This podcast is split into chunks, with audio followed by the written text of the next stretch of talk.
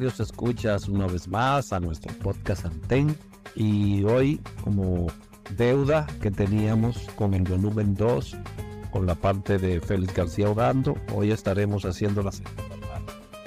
Eh, bienvenidos y donde quieras que nos escuches, aquí está Anten y la historia de las acciones de respuesta de nuestras tradicionales instituciones que, que ofertan, ofertan a la población este tipo de servicio.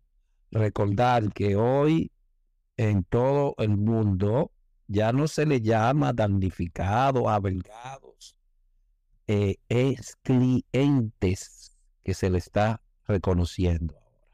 Porque se tiene que otorgar un buen servicio.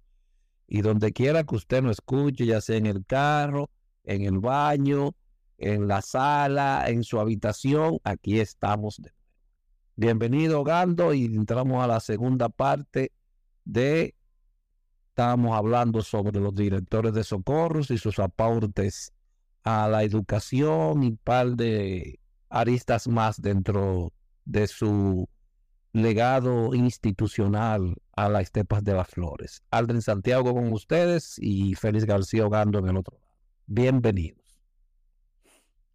Muchas gracias, Santiago. Ah, oye, hay que destacar algo. Primero, un agradecimiento eterno, yo decía, sempiterno a todos nuestros ciberescuchas esa gente que nos mantienen presente, que se mantienen al tanto de cuando sale un episodio nuevo. Eh, gracias de corazón amplificada. Sin esa gente, eh, ustedes son los que nos dan la motivación para nosotros seguir buscando y cápsulas del pasado, del presente, la vaina. Oye, ustedes son los que nos motivan. Muchas gracias a todos los ciber y obviamente al director de este segmento, el señor Aldrin Santiago, licenciado Aldrin Santiago, aunque a él no le gusta que le digan licenciado, pero vaya, se lo ganó, eh, por tener esa idea tan magnífica y concretizarla y llevarla a todos los fieles. Santiago, pero hace dos años de esta vaina, brother. Eh, sí, sí, va pasando el tiempo. Son dos años. Eh, no es un año, no, son dos años, brother, y pico. Dos años y pico. Sí, sí, sí. Wow.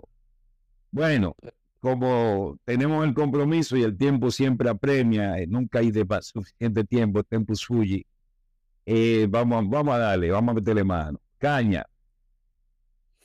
Bueno, creo que hablábamos de Olivares, la gestión de Olivares. La gestión de Olivares dentro de lo que fue la Dirección Nacional de Socorro y Emergencias fue la más activa porque previo a él nadie había durado tanto tiempo en, en la silla.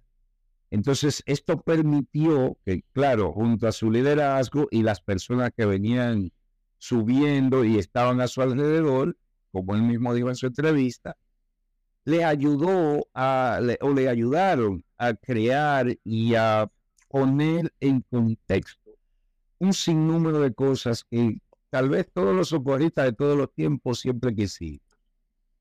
Por ejemplo, bajo la gestión de Olivares se organizaron las unidades del equipo de socorro, las unidades de operaciones, llámese salvamento y seguridad acuática y o rescate acuático, rescate en toda su extensión. Eh, él se empecinó bastante en que su personal supiera algo de manejo de desastres, como se llamaba en la época.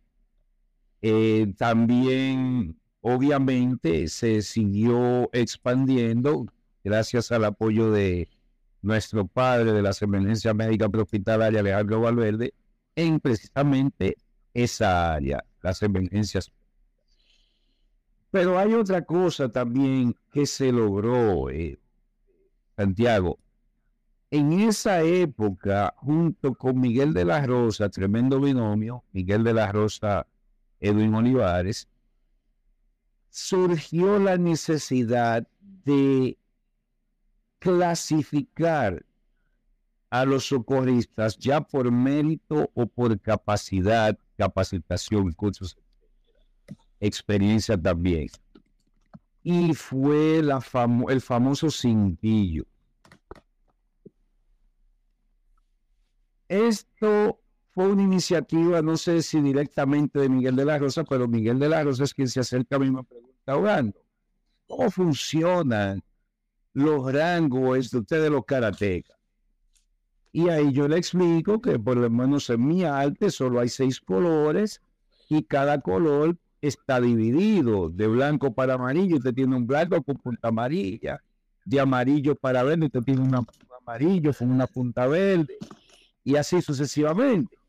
Y de ahí extraímos la idea de colocar el cintillo y hacer una subdivisión dentro del cintillo para que usted pudiera ser de una unidad o de otra o de ambas o de todas. Claro, nunca existió una persona que fuera de todas las unidades, pero si hubiese, hubiese existido alguien, el, estaba creado el espacio y la posibilidad. E, esto fue algo también que se desarrolló durante la gestión de Olivares. Y precisamente durante esa gestión es que se empieza a trabajar directamente con la Federación Internacional de Cruz Roja en materia de desastre. Ellos tuvieron la magnífica idea que luego OFDA la copió transliteralmente, que era de entrenar a los que toman decisiones en materia de desastre. Entrenar a los que toman decisiones, llámese a los presidentes provinciales municipales, al consejo. Y de esta manera, el consejo, el parlamento de la Cruz Roja, que nadie conocía en esa época, se capacita junto con los voluntarios en materia de evaluación de necesidades y daños y administración para desastre. Luego me entero de que OFDA tiene el curso de evaluación de daños y análisis de necesidades y tiene APD, Administración para Desastres. Pero ya la Cruz Roja había incursionado, había empezado en eso y tenía muchos años trabajando en eso, eh, en toda América Latina y el mundo. Pero son cosas que, imagínate, la Cruz Roja nunca ha sido cacareadora, nunca ha, vociferado a pulmón en boca las cosas que hace. Y ahí es como personalmente yo empiezo a conocer a los, a los fantasmas, miembros del consejo. Eran fantasmas porque ninguno de nosotros lo conocíamos. Creíamos que eso era una historia de, terror para meterle mano al voluntario. Muchachos, y te vota el consejo, te jodiste.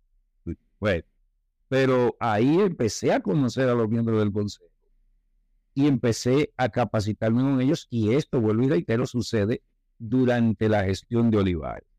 Que fuera coyuntural, que lo empujara él o no, eso ya hay que preguntarle a gente que estaba muy por encima de mi paga y yo era voluntario. Pero eh, aparte de esas dos áreas, también durante la gestión de Olivares se empieza a dar pininos en lo que es educación comunitaria para la prevención de desastres. Cuando hablamos de desastres, dijimos que los desastres no se pueden prevenir. Lo que se puede prevenir es que aquellos, cuando impacten, ocasionen menos daño. Entonces, en este tenor es que se habla de prevención. Prevención, prevenir que el desastre ocasione menos daño. Esa es la prevención. Y esto se hizo, vuelvo y reitero, luego o se trae al país, luego de que Olivares va a Costa Rica y toma esta capacitación junto con el doctor Martín Acosta, jefe de proyectos a la sazón y encargado de lo que es todo lo que tenía que ver con desastre. Luego de que ellos vienen, se inicia este magnífico proyecto que luego el PNUD, la OEA y madre de los tomates quisieron apadrinar con las intenciones tal vez de quedarse con el programa y llevarse el, el el Víctor. pero esto fue en iniciativa de la Cruz Roja dentro del país, cuando nadie, reitero, cuando nadie invertía en prevención de desastres. Los fondos se fueron agotando, ahí empiezan a entrar la gente de los seguros, eh, aseguradoras, reaseguradoras, los bancos.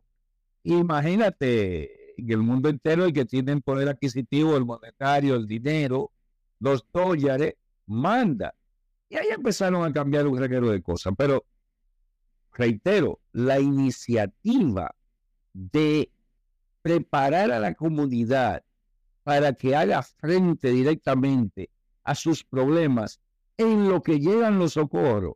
Eso sucedió durante la gestión de Olivares y fue una iniciativa de la Federación y, Cruz Roja Nacional, Sociedad Nacional de la Cruz de la República Dominicana.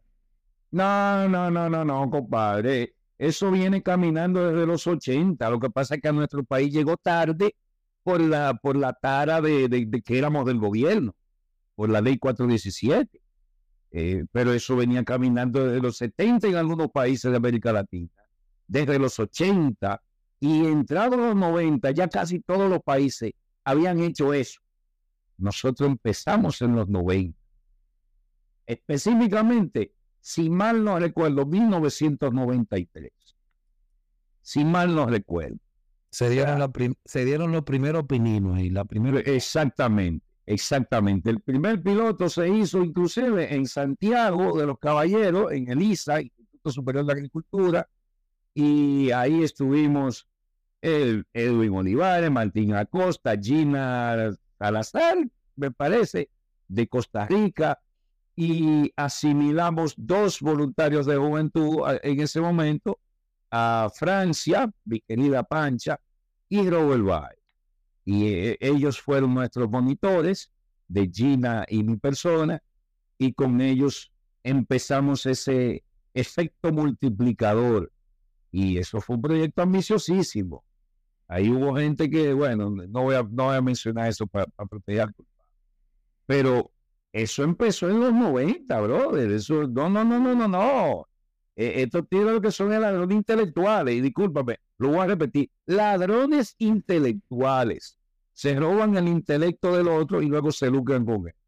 Plagiadores. Y, voy a seguir afilando más para abajo para que se vea el alcance del plagio y el robo intelectual dentro de la misma sociedad nacional. Eh, pero ahorita llegamos ahí. Estamos en los logros eh, eh, de la dirección y los aportes que trajo cada director. Eh, cosa? Con Olivares, seguimos con Olivares. Sí, seguimos con Olivares. ¿Qué otra cosa se desarrolló durante la gestión de Olivares? Eh, bueno, se consiguieron equipos de rescate, consiguió un par de ambulancias o, se compraron y se le pusieron a su disposición eh, la caja de zapatos, que el que la evaluó, uno de los que la evaluaron, pues imagino que preguntaron a mí, le preguntaron también a, Valverde y a otros más. Eh, yo le vi buenos huesos a la caja de zapatos, creo que le decían ficha 13, fatídico número ese, nunca entendí por qué le pusieron 13. Y tremenda ambulancia. también se consiguió la Toyotica que tenía el guía al revés y no sé si se lo cambiaron finalmente. Se consiguieron un par de vehículos y con eso se hacía el trabajo en todo el, e, e, el, H8, eh, la, la, zona de Santo Domingo, el Distrito Nacional. Todavía se llamaba Distrito Nacional o capital. Y se consiguieron equipos de rescate, se consiguieron, junto con la, la gestión de Alejandro Valverde, en eh, materiales docentes. Oye, eso fue increíble. Ahí hubo un despliegue de equipos para los cursos que ya se estaban creando y se estaban en, encasillando, ¿no? perfilando. Eh, una explosión, una explosión horizontal y vertical dentro, de lo que es la, la tecnificación, la capacitación y el desarrollo del socorrismo en la República. Se dieron los primeros pininos para crear un curso de trauma para la Cruz Roja. Se hizo inclusive una versión para los, los ¿cómo se llaman? Los, el personal de emergencia de aeroportuaria. Ahí estuvo involucrado también Atahual París. Y se, pero nosotros llamamos TPH, trauma prehospitalario. Eh, o sea, se hicieron tantas cosas ¿Y por qué se tampoco? ¿Y por qué se hizo eso? Si es más fácil ahora seguir los pasos de, de, la, de los enlatados, que todos llegan en el curso y ya, ¿y por qué se inventaba eh, estar inventando? Muy buena pregunta, Santiago. Hay, hay dos taras, dos problemas ahí. Primero, la Fundación Vicente José había cesado. Eh, María José, hermana del difunto, que fue quien trajo eh, BTLS a, la República, BTLS, vuelvo y reitero, son las siglas de Basic Trauma Life Support, que traducido, mi traducción es soporte básico de vida para paciente en trauma, la gente decía politraumatizado. Eh, you whatever, tomato. Eh, esa institución que la presidía el doctor Abel González, y estaban ahí todos los orocones de emergencia, estaba el doctor de los días de quemado, que nunca me acuerdo su nombre, estaba Monroja como anestesiólogo, era el que daba RCP en el curso, la misma María José daba su tema, la doctora Pili, eh, había un, elenco de doctores tremendo, pero también había bomberos y había socorristas, como Alejandro Valverde, como el difunto Isidro Saya, pero esta institución cesó. Entonces ya no había quien avalara y el doctor Abel no estaba en esos tenores, francamente. Él lo dijo así mismo, yo no estoy en. Eso me quita demasiado tiempo. Segunda tara. El manual era en inglés. No, no se entendió. El manual era, el manual era en inglés, compadre. Imagínate tú cómo se le enseña a gente que habla en español a veces eh, con un manual en inglés. Vaya. So, lo que hicimos fue que traducimos la mayor parte de los, de los core, el tema central, ¿no? Y no le podíamos poner PHTLS porque eso es una institución que existía nada más aquí en Estados Unidos. Ese curso ni salía de aquí de Estados Unidos. No le podíamos llamar BTLS porque eh, no era BTLS. Entonces le llamamos TPH. Claro, internamente no se volvió a dar, se quedó eh, en desarrollo, pero ya se habían dado pininos y la evidencia está. Atahualpa David no lo puede delegar. Se dio un curso para el personal de emergencia. ¿Sabes quién estuvo ahí? Mi querido hermano Eduardo Aybar, fue el monitor de Alejandro y mío. Claro, lo metimos para que tomara el curso, porque de otra manera no iba a poder tomar el curso. O sea, la última versión de BTLS fue la que tomamos Batro y yo en el 92. 92. Es en el 91, una final del 91. Que se fue llevado por el doctor amado Alejandro Weiss. No sé si te recuerdas ese curso, creo que fue en el 95. El doctor Joe Nelson, amigo de él y de mi, mi compadre Monchi, Ramón Alejandro Reyes Díaz. Sí, eh, eh, pero esto sucede ya creo que en el año 96. 95, 96. Yo creo que el certificado. No, ya no, 96. 96, que yo estuve fuera del país y luego cuando volví también tomé otro, eh, pero el para instructores con el doctor Joe Nelson. Joe Nelson es quien me hace instructor. Ah, sí, Joe Nelson. Oficialmente. Joe Nelson. Joe Nelson, Joe Nelson. Eh, yo me acuerdo cómo hoy sucedió ahí en, en Unive. Sí. Eh, otro de los logros, ah, durante la gestión de Olivares, se volvieron a dar BTLS en la, en la sede central de la Cruz. E, ese fue el que tú tomaste, que yo no estaba. Y eso fue en el 96. Sí, sí. Sí, cuando yo estaba para los campamentos de verano en Indiana. Yo en Indiana cogiendo calor y moquito y ustedes cogiendo BTLS en la capital. Pero la, la, cuestión es que durante la gestión de Olivares se recupera BTLS. Claro, con el favor de Amado Alejandro Báez Hernández y Ramón Alejandro Reyes Díaz, Alexander David Pacheco Mena, que también estaba ahí siempre de las bambalinas, y otras personas Y se recupera BTLS y, y, Olivares crea la coyuntura para que se dé un BTLS a los socorristas. Oye, del 91 al 96, cinco años que nada más se hablaba, no, muchachos, BTLS es un curso del caray. Y no es mentira, era un curso terrible. Pero también eso se logra durante la gestión, la larga gestión de Olivares. Eh, se tecnificó bastante, se afinaron muchos criterios. De hecho, también hay algo que hay que agradecerle al comandante Olivares. Fue durante la gestión de él que fue, fue durante la gestión de Olivares que el FOBAPES dio sus.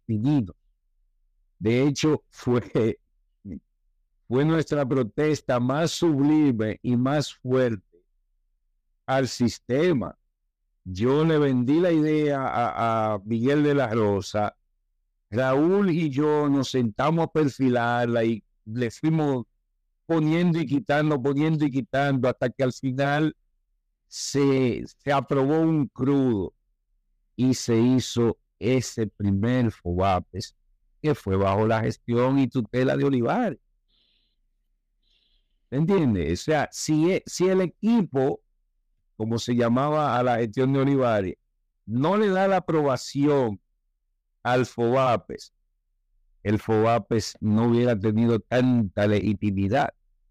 Y FOBAPES son las siglas de formación básica para personal de eh, esto es lo que le da la mayor legitimidad porque se hace bajo las narices y con la anuencia de Alejandro Valverde, Sócrates Aviñón, Miguel de la Rosa Parra, Edwin Olivares Luciano. O sea, eh, y obviamente estamos los dos soldados número uno, Raúl y mi persona. También estaba Biné, porque ya Biné se, estaba perfilado como instructor de rescate y a él le correspondió dar la, parte de rescate. Decía en, en intervenciones anteriores que OAPES gozaba de una particularidad que tal vez pocos otros cursos colegiados dentro de la benemérita sociedad lo tenían. Eran que los mejores exponentes del área eran los que daban clase en los temas de FOAP, daban los temas de FOAP. Tenía un problema FOAP, no había un material de apoyo. El primer auxilio que se daba allí no tenía un material de, soporte porque era primer auxilios para socorristas. Eso nada más existía en la mente de los instructores veteranos o del personal socorrista harto experimentado. Eso, eso, esos muchachos viejos que no eran instructores, pero te enseñaban maniobras y te enseñaban a hacer cosas que tú decías, pero eso nunca me lo han dado. Eso, eso ahorita, para. Bueno, pero eso no estaba eh, recogido en ningún manual material. ese era el único problema que tenía FOBAP. Hasta que entramos al distrito y usted, señora de Santiago, empieza a compilar de todos los manuales y materiales y hace la carpeta del FOBAPES. Y ahí nos dimos cuenta de un problema mayor. Demasiada página, eso tenían como 500 páginas. ¿Tú te acuerdas? Sí, sí, pero yo creo que eso se hizo más para, para un, una plantilla para los instructores. No era para. Exacto. Era para los instructores, para que tuvieran una guía de qué era lo que iban a dar en cada uno de sus temas. Exactamente. Sí, preciso, preciso. Pero em, así como se, se expandió en esa línea, también tengo que recordar algo. La educación comunitaria para, para prevención de desastres, perdón, no quedó solamente en ese cursito sobre desastres. eso tenía también salud comunitaria y tenía otro tema. Eh, dentro de salud comunitaria estaba eh, como si fuera un primeros auxilios comunitario para personas de la comunidad. Ahora no recuerdo, eh, había otro, porque eran tres manuales. Capacitación comunitaria para la prevención de desastres en las comunidades. Tenía tres materiales, el, de prevención de desastres per se, el de salud comunitaria y hay uno que me elude ahora mismo. Pero anyway, esto se da durante la gestión de Olivares también. Ahí se trae a Flora Barca, al PISA de Costa Rica, que fue la creadora de la carpeta. O sea, ya tú puedes saber. E, esto, a mí me cuesta trabajo creer lo que, lo que tú y otros compañeros me dicen, que todo aquello cuanto hicimos de que no sucedió y la historia de la Cruz Roja empieza en el año 2000 cuando llega el Partido Verde a la Cruz Roja. Yo, eso, a mí me cuesta mucho trabajo porque eh, al 2000 ya todo estaba hecho. Al 2000 ya todos los manuales, todo estaba hecho. Pero, vaya, es también durante la gestión de Olivares que se aprueba el curso de cortesía y disciplina, porque eso también era otro mito. No, la cortesía y la disciplina, y cortesía y disciplina, y la cortesía y la disciplina, y el concepto del deber, y, y usted no tiene concepto del deber, y usted no tiene dónde mando, y usted no tiene voz de mando. Oye, eran cosas extrañas, digo, ok, pero cuando van a dar esta, un curso de esa vaina? Siento desesperado. Vea usted qué cosa. Pero y esto no es esencial para el socorro. Claro, el espina dorsal del socorro. Y entonces, cuando no haga, ah, pues siente desesperado. Hasta que yo me cansé de esperar y personalmente creé el curso de cortesía y disciplina. De escritorio, porque cortesía y disciplina luego me enteré al, al cursar o, pasar el centro de la Policía Nacional que cortesía y disciplina no es piña. Cortesía y disciplina en clase otro concepto errado que teníamos en la Cruz Roja, pero vaya, con disciplina un curso de escritorio, con prácticas y, situaciones simuladas. No es piña. Entonces, pero eso también eh, eh, Olivares lo permitió, endosado por Alejandro, que me sentó en el banquillo de los acusados, ando todos los cursos de cortesía y disciplina aquí terminan en una híbrica que hasta mandan gente al hospital. Y Alejandro. Oh, soy yo que estoy poniendo. Sí, pero de que yo tengo miedo y lo voy a decir, eh, eh, aunque se ofenda. Eh, a Sabiñón que yo le tengo miedo. Digo, no, no, no, tranquilo. Sabiñón está claro. Oye, ¿por qué no lo das tú? Digo, porque yo no soy instructor de concesión y disciplina. Él es el, instructor, yo soy el monitor, pero tú eres responsable. Ante tus ojos, sí. Oye, muchacho, y dimos el curso de concesión disciplina y Alejandro quedó encantado. Y de ahí en adelante fue parte también eh, eh, primordial de lo que era la formación de socorrismo o de socorristas a nivel nacional. Empezaron otros pueblos a pedirlo. El primer pueblo que lo pidió fue eh, Bonao, el difunto Concho, no me acuerdo cómo llamaba ese muchacho, que era el director de socorro. ahorita me acordaré, o Dalí lo sabe, porque Dalí y yo tuvimos emisión ahí. Vine también me, apoyó en esa visión en Bonao. Hicimos una reestructuración del Caray en Bonao, pero vaya, eh, provincia Monseñor Noel. Eh, no, Aldrin, eh, a mí me cuesta trabajo creer, no es que dudo de, de, lo que tú me dices y otros compañeros en quienes tengo mucha confianza. Me cuesta trabajo creer que haya gente con esa coraza, con esa cachaza de, de eliminar el trabajo intelectual de otro y autoadjudicárselo. Oye, eso, e, es una de las cosas que más me horroriza y, más animadversión me ocasiona. E, ese robo intelectual yo no soporto esa Pero anyway, y, y, fuimos nosotros la víctima, y tal vez estoy llorando porque la herida me toca cerca, pero hay otras personas también que participaron en esos materiales que ahorita voy a hablar de esa vaina, que no, no pueden defenderse, no pueden alzar su voz. Eh, y así llegamos al ocaso de la gestión de Olivales en, el año 2006, que es cuando vuelve, hace un cambio, eh, eh, hay un cambio en el sistema, en el establecimiento dominicano, y llega el partido de la esquina, el partido renacentista, con Encarnación Montero y sus secuaces. Podemos decir sus secuaces porque ya hoy día sabemos todo lo que habían hecho antes de llegar a la Cruz lo que hicieron en la Cruz y lo que hicieron después de la Cruz. Agustín Montero y sus secuaces. Eh, ahí finaliza, lamentablemente, la gestión de Olivares, luego viene el, el periodo tortuoso, que ponen cada día ponían un director de socorro nuevo. Ahí volvió a entrar Wilfredo Astacio, volvió a entrar Máximo Canela. Con Wilfredo Astacio de esa época hubo algún adelanto.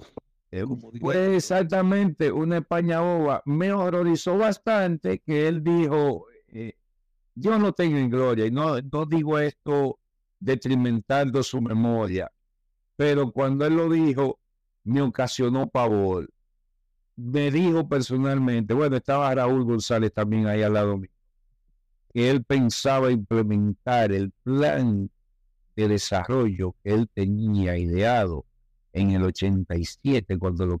Eh, en el 87, ¿en qué año fue que él entró entonces? En el 96. Había... exactamente. Había un delay ahí, había un delay. Entendiste, exactamente. Entendiste. Entonces, e, eso me ocasionó un, pavor, me, metió el miedo en los tuétanos. Y yo además dije, como dicen los, los hijo. Ok. Podemos decir que aquello fue una España boba y que, ok. Lamentablemente, no, el tiempo que él duró en, su, en esa breve gestión no le permitió implementar su programa. Me hubiera gustado ver cuál era el programa, pero el tiempo que duró en la silla no le permitió implementar sus programas. Eso fue pero, un, tiempo como de... ¿Cuánto teníamos hablando? Fueron como... Aldrin, lo que fue director de socorro, director de capacitación, jefe de operaciones, se sucedieron uno tras el otro, así, fa, fa, fa, fa, en, menos de seis meses. Sí, sí, eh, eh, eh, fue, algo, fue algo. Nosotros estábamos ahí y se nos hace difícil recordar, no, fue fulano, después fulano, después sultano. Tenemos que sentarnos todos juntos para dilucidar, oye, espérate, cuando pasó tal cosa, era fulano. Y así concatenar quiénes fueron los directores o encargados de esas diferentes dependencias. Ok. Muy rápido. a velocidad vertiginosa. Luego de, de Astacio Belial, ¿cuál sigue? Eh, bueno, ahí, entra, entra Astacio, entra Canela, vuelve Olivares, sale Olivares, entra Sergio, y ahí como que hay una ligera estabilidad. Entonces, háblame de ese proceso de Sergio Rafael Vargas. Eh, bueno, ahí también. Bueno, eh, sin, sin aspirar a mancillar su memoria, nada por, nada por el estilo, el proyecto Sergio Vargas, director de Socorro, fue una idea loca mía del momento.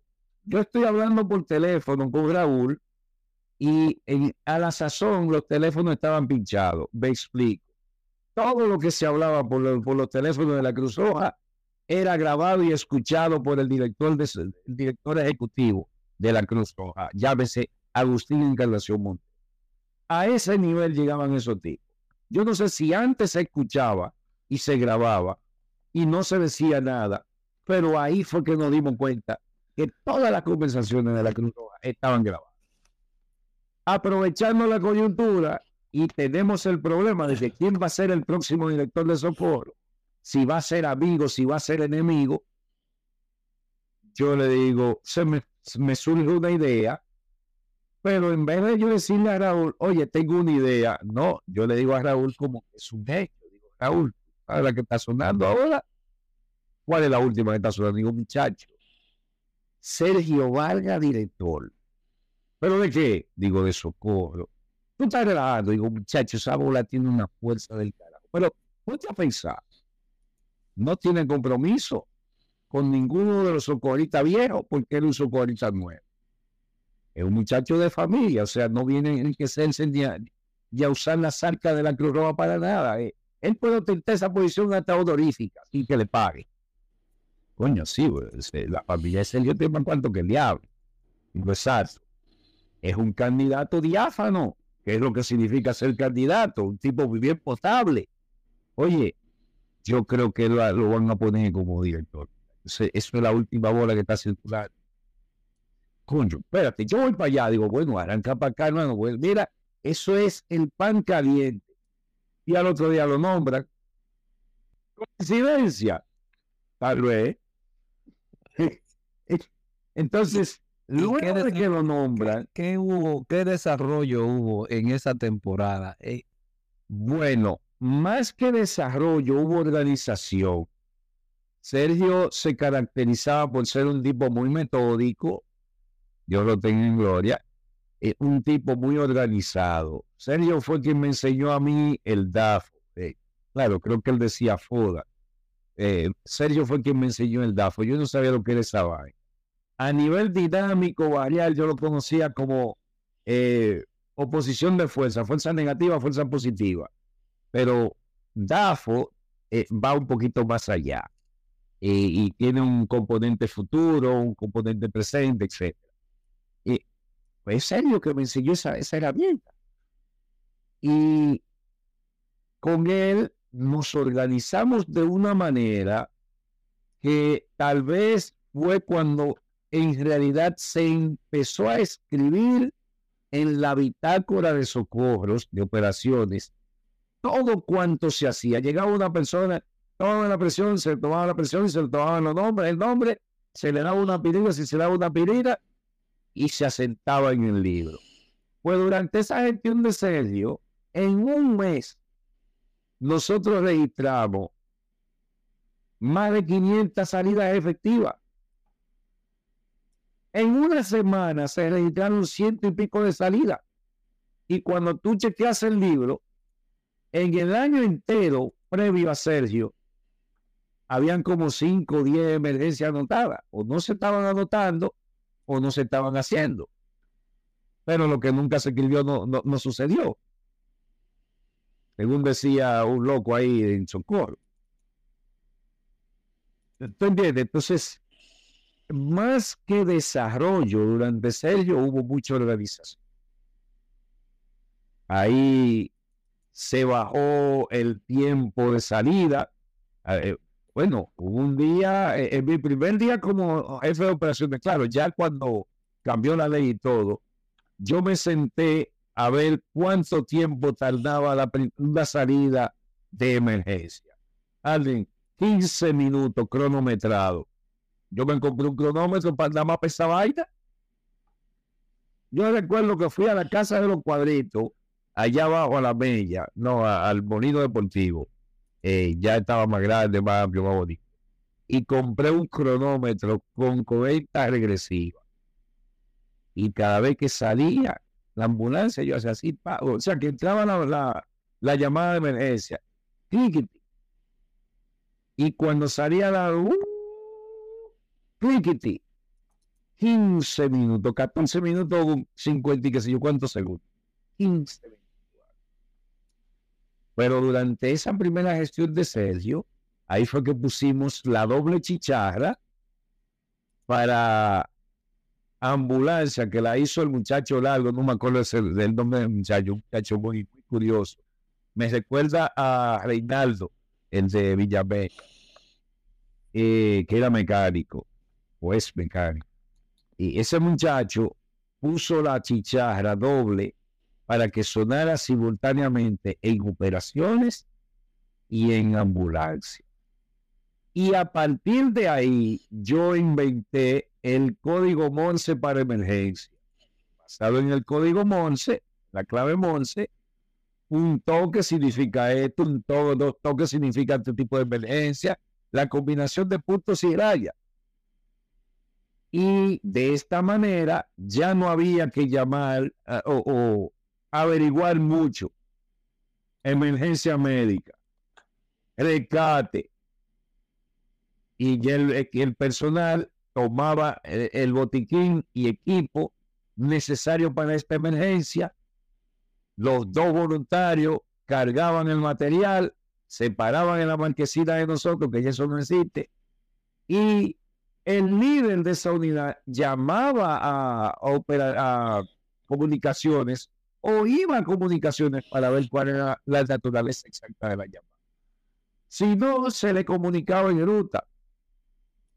Y así se bajó la salida a más o menos cinco minutos, que todavía no era óptimo. Pero fue también durante Sergio que en vez de que los socorristas cogieron ambulancia o esperáramos que ambulancia viniera a socorro, para de socorro salir a hacer la, emergencia, nos parquearan una ambulancia ahí en la marquesina. Porque ya el director general no entraba por aquí, como entraba María Rosa, sino que entraba por el frente. Entonces ya la marquesina del, director no era la, que estaba por, por operaciones, sino la del frente. Y eso nos ahorró un tremendo tiempo. Y así se fue bajando, pero no, hermano, eh, eh, eh, era, era tortuoso, era, difícil. Pero básicamente eso, organización durante la gestión de Sergio, porque también fue corta. ¿Cuánto fue? Fue corta. Es lo único que yo recuerdo, fue corta.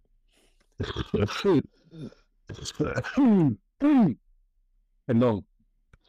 Creo que culmina cuando hacemos la protesta de vela. Eso le cuesta el, puesto a, Sergio. Caemos presos. Eh, nos llevan preso a mí, a César Peguero y a Lucas Ureña, porque alguien yo con letreros negros alusivos a la gestión de Montero y se lo, se lo atribuyeron a los socorristas que amanecimos de servicio. alguien en una entrevista pasada dijo el nombre de esa operación, no voy a decir quién fue. ¿Cuál fue? Negro Amanecer. Negro Amanecer. Negro Amanecer se llamó. que ahí dijeron ellos quiénes fueron realmente, literalmente. Exactamente, ¿no? Ya, ya al día de hoy yo sé quién, fue y, qué hicieron. Y alguien me lo dijo directamente, no, Gando, tú fuiste víctima de la operación Y otros pagaron. Bueno, imagínate, de ahí salimos más duros todavía. Eh, porque ahí hay varias anécdotas, varias cosas que contar, pero no estamos en el proceso anecdótico sí voy a decir que al nosotros ir al servicio secreto como prisioneros por, por una acción eh, se le puso la piña agria al presidente de la República y tuvo, tuvo que quitarlo. Entonces ya venía caminando la ley nueva, la ley nueva sale, muchacho, y bueno, ya se respiraban otros aires, pero eso, e, e, eso fue una trifecta, eso fue un problema. Francamente, tal vez si negro amanecer no sucede, nosotros no caemos presos. Si nosotros no caemos presos, no cambian la dotación entera del servicio secreto en el palacio. Y luego de que se averigua todo, el trasfondo de la vaina, que el director de, la Cruz Roja metió preso a su propio voluntario. Bueno, un efecto dominó una vaina y francamente no sé si fuimos importantes, si no fuimos importantes, pero cuando tú analizas la concatenación de hechos, se coño. oye, y cuidado, pero ¿y si, wow, e, e, es lo único que te puede saltar a la mente, ¿tú me entiendes? E, y, ahí creo que culmina básicamente, eh, ya bueno, volvemos, Sergio Rafael, eh, Raúl González, Luis Viné, su persona, Luis Santiago, y quien habla, Gando, y tomamos la Dirección Nacional de Socorro. Y bueno, no voy a decir que se dividió la historia, pero carajo, cuánta capacitación, cuánta tecnificación, cuántas cosas que ahí tenemos que volver a hablar. Antes de que Agustín saliera de, el doctor Acosta, el jefe de proyectos, ya se había hecho el, e, el proyecto. Personalmente me habían pedido que indicara qué equipos y materiales de socorro yo creía que hacían falta para que la Cruz Roja fuera una, entidad moderna y tuviera un buen impacto en la sociedad. Ah, carajo. Pedí yo por mi boca como niño gordo en, en, la, en la confitería. Pero cuando llega el proyecto, ya ni está el doctor Acosta, ni estamos nosotros, imagínate, nosotros llegamos después que ya eh, eso, esos proyectos empezó a usar si se había estado usando. Y ahí es donde surge el manejo adecuado del vehículo de emergencia o MAVE, que creó el doctor, el hoy doctor Julio Manuel de Peña Batista, del Valle Batista, y no recuerdo quién más estuvo ayudándole, creo que Laura Esmeralda le ayudó también, Irving Ore estuvo también eh, lloviendo sus opiniones al respecto. Y se creó ese curso. O sea, la creación, la creatividad, el desarrollo, la nueva carpeta, eso nunca cesó. Decir durante la de quién se hizo más es difícil Ahora, una época de no embotellados, sino no, muchacho, no creación, no embotellados, creación. Pero hasta el CPI fue una aplatanación, fue, fue algo aplatanado, fue algo creado para nuestros instructores. Eh, los talleres de instrucción para el área eh, destino, taller de instructores para PAB, taller de instructores. Está hablando de TPI, técnica de instrucción. Bueno, primero TPI, que fue el CPI aplatanado, y luego los talleres para instructores.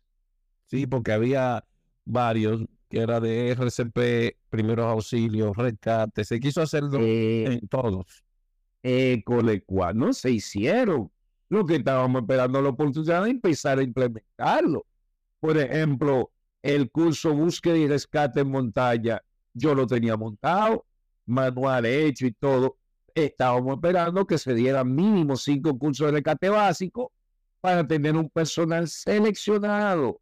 O sea, las mejores notas de esos cinco cursos iban a ser invitados al curso de rescate en montaña.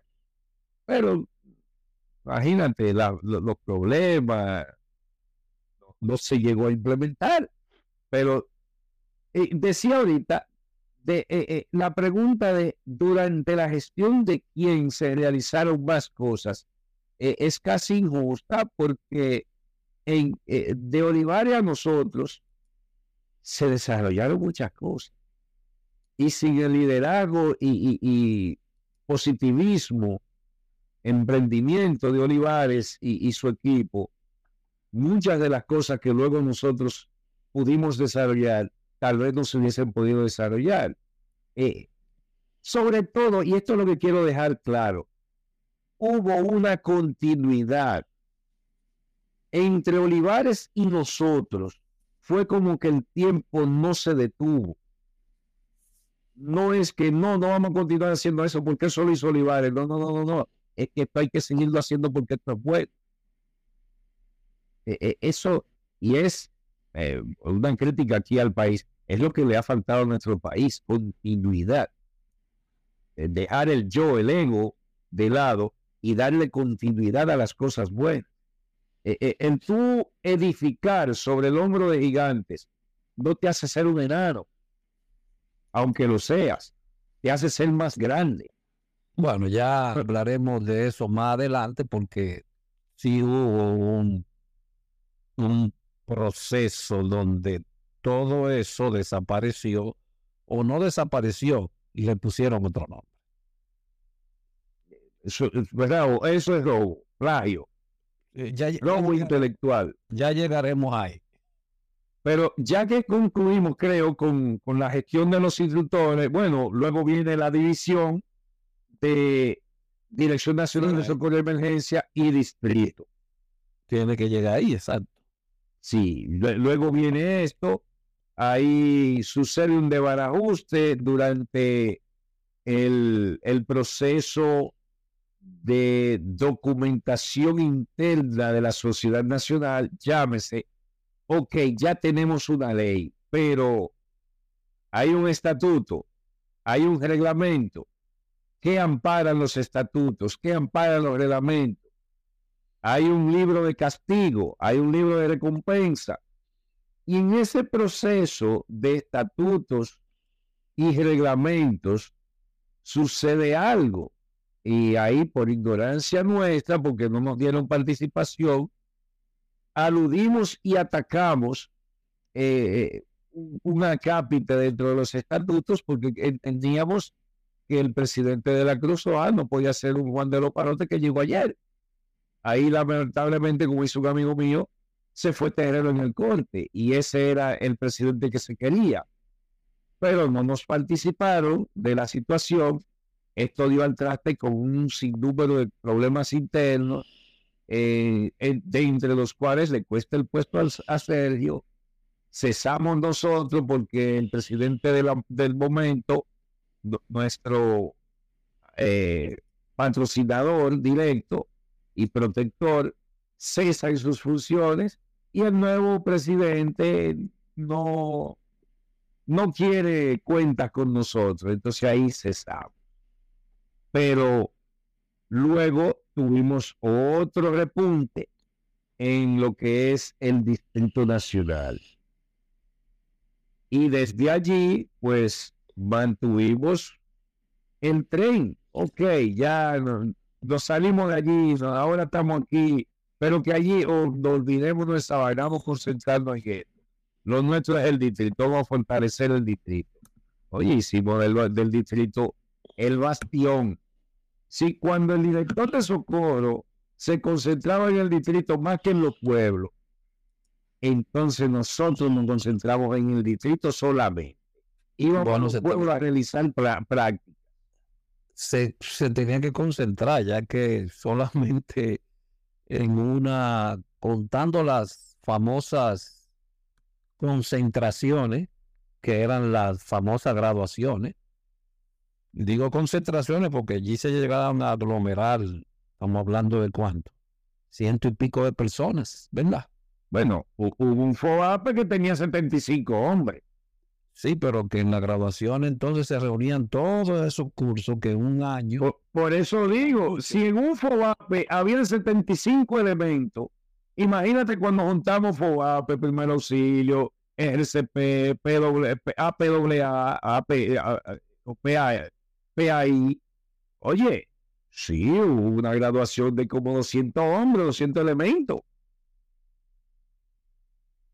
Se, se hizo mucho. Se, bueno, hasta se llevaban, era la banda de bomberos para la entrada y todo eso. Que se llegó a poner la banda de bomberos y todo, y, era un. Entiendo por qué se, se hizo, no, se hizo prioritario, prioritario para las autoridades nacionales eliminar, desligar lo que era el Distrito Nacional. Por lo menos llevarse de la época del enunciado napoleónico, divide y vencerás. Y sí, divide y vencerás. Divide en distrito, hay 70 pedazos y saque eso de aquí. Punto, ahí está resuelto el problema. Bueno, pero eh, cuando nos concentramos en el distrito, muchacho, eso,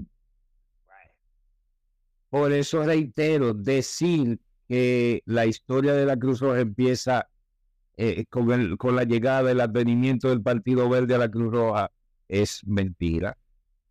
Mentira.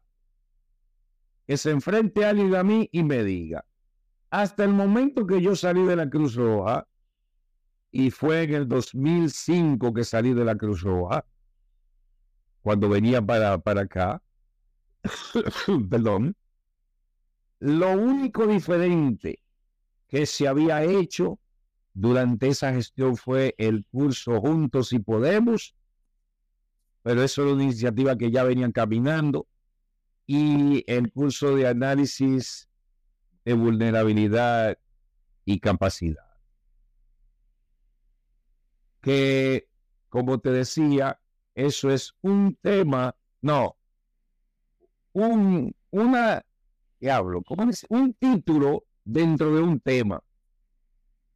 Y de ese título dentro de un tema se hizo un curso. Wow. Qué verdugo son. En el imaginario colectivo de hoy, de hoy día, o no imaginario, en el imaginario colectivo inducido por las autoridades que ya sabemos, se ha planteado y se sigue planteando que esto existe después de mí. Ya tú aclaraste que no, que ya eso venía desde los años de Demetrio Castillo hasta los últimos días. Claro. En el distrito, entonces, ¿qué se realiza allí? ¿Qué se... Eh, muy buena, pero, antes de llegar ahí, eh, quiero hacer una, quiero devolverme un poquito hacia atrás, porque hay que rendir honor a los antepasados. Pero para que se entienda, porque tal vez van a decir, ahí está hablando de comparón, hablando de vaina, que para que se entienda, análisis de vulnerabilidad y capacidad es una fórmula dentro del tema de análisis de necesidades post-desastre que se da por la siguiente figura.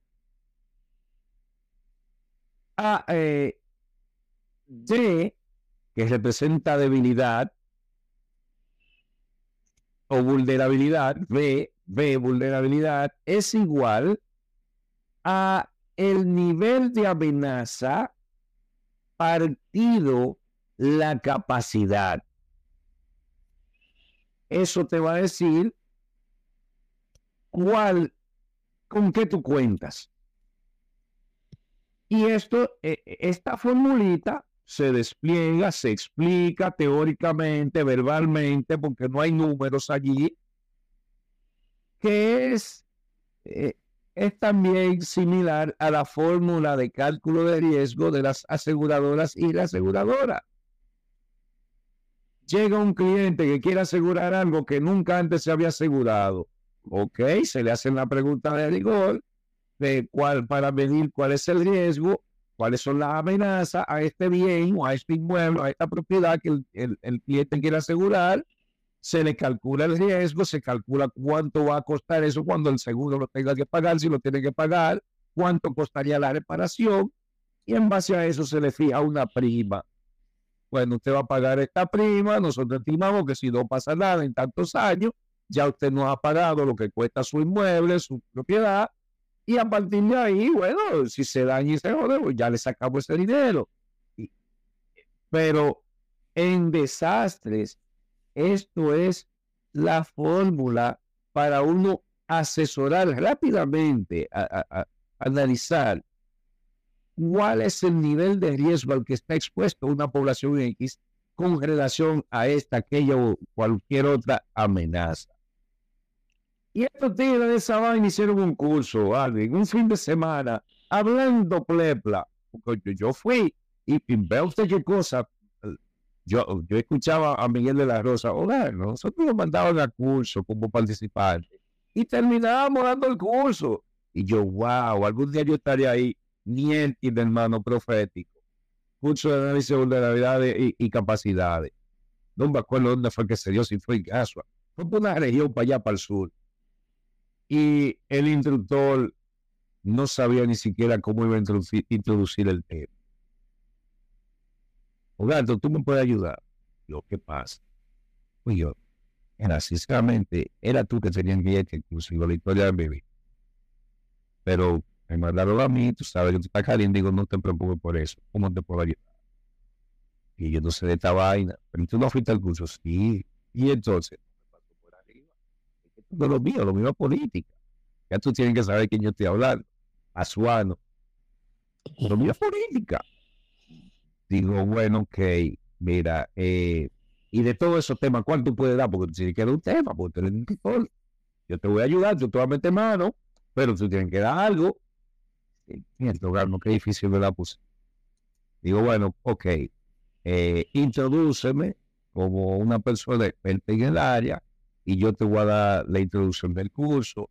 Tú y yo nos vamos a poner de acuerdo y yo te voy ayudando para que tú, no, tú eres el instructor, tiene que dar un tema. ¿Cómo que el instructor va a venir a un curso y no va a dar un tema? agárrate, Santiago. Así fue. Y te, lo, estoy minimizando porque el muchachito hasta, me cayó bien. Al principio yo no tenía usar desde Isea y al final me cayó bien por su humildad. Entendió que él no sabía esa vaina.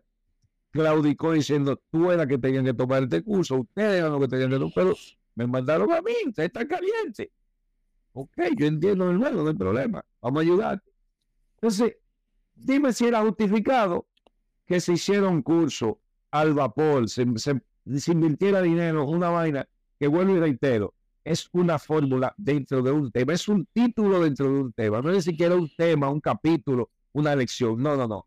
Dentro de una lección es algo de lo que se habla. Es bueno que aclare lo que es estar caliente, por la en algunos países de América Latina por nuestro oh, nosotros nuestro español tan natural no le permite a ellos entender porque se nos está escuchando en Costa Rica, Panamá, se nos está escuchando en Argentina, en Argentina. Los internacionales, perdonen los internacionales. más? Bolivia, creo que vi. hasta de la India están escuchando aún. Están en la India, no sé quién estará estudiando español con, con estos podcasts, pero sería bueno hacer el introito de qué, qué estar caliente, que vivimos esa época todo el tiempo Bien, nuestro equipo tenía la particularidad de meternos en problemas haciendo las cosas bien.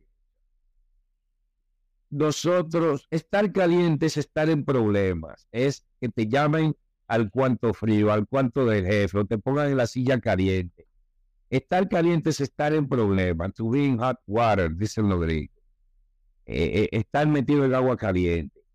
Estar caliente es, bueno, e, es convertirse en una persona cínica, tóxica, que nadie quiere tocarlo.